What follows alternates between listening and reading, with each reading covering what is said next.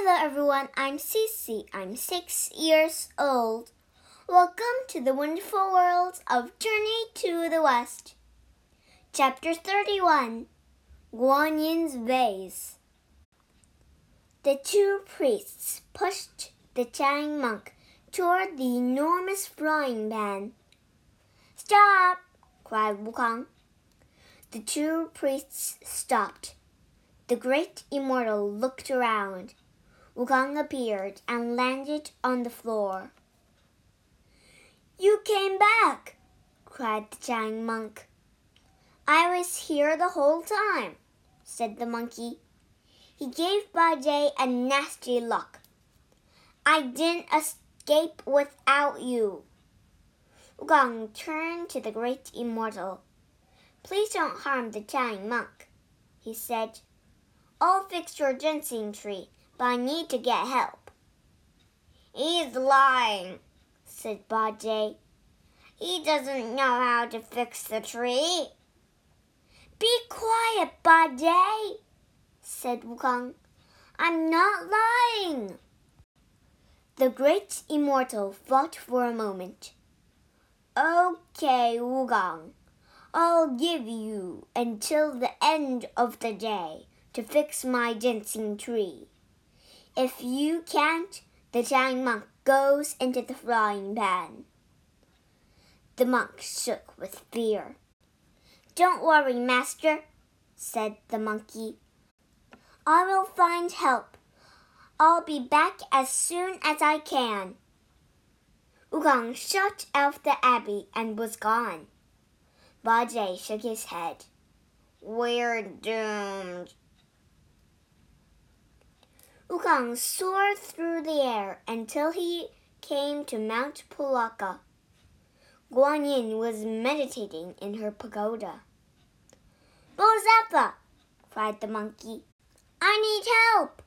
A Taoist named the Great Immortal is going to fry the giant monk. I have until the end of the day to fix his ginseng tree. What happened to the tree? asked Guan Yin. She gave the monkey a suspicious look. I, um, knocked it down, said Wukong. That was a terrible thing to do, Wukong, said Guan Yin.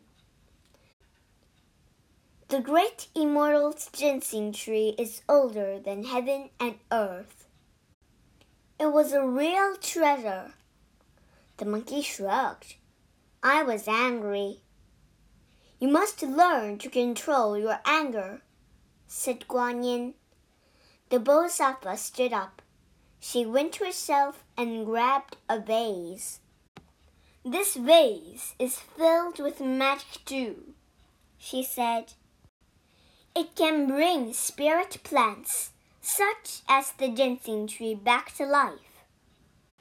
A short while later, Wukong and Guan Yin arrived at the abbey. Guan Yin told Wukong, Bajie, and Wu Jing to stand the tree back up. Guan Yin rose into the air and poured the dew over the ginseng tree. As the dew droplets rolled over the, the branches, light sparkled. The tree's colors came back, and new leaves and fruit grew. Soon the tree looked just as it had the day before. To thank everyone, the great immortal decided to host a feast. Uh, I would like to share some ginseng fruit with everyone here, he said.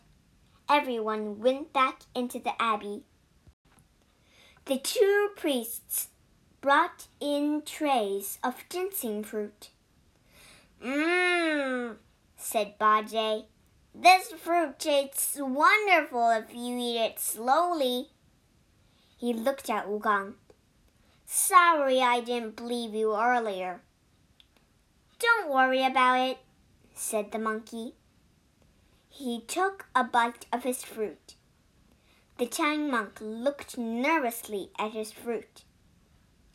It's safe to eat, Guan Yin assured him. The giant monk took a bite and smiled. He looked at the ginseng fruit again. It doesn't look like a baby anymore, he said. The next morning, the travelers headed west along the road.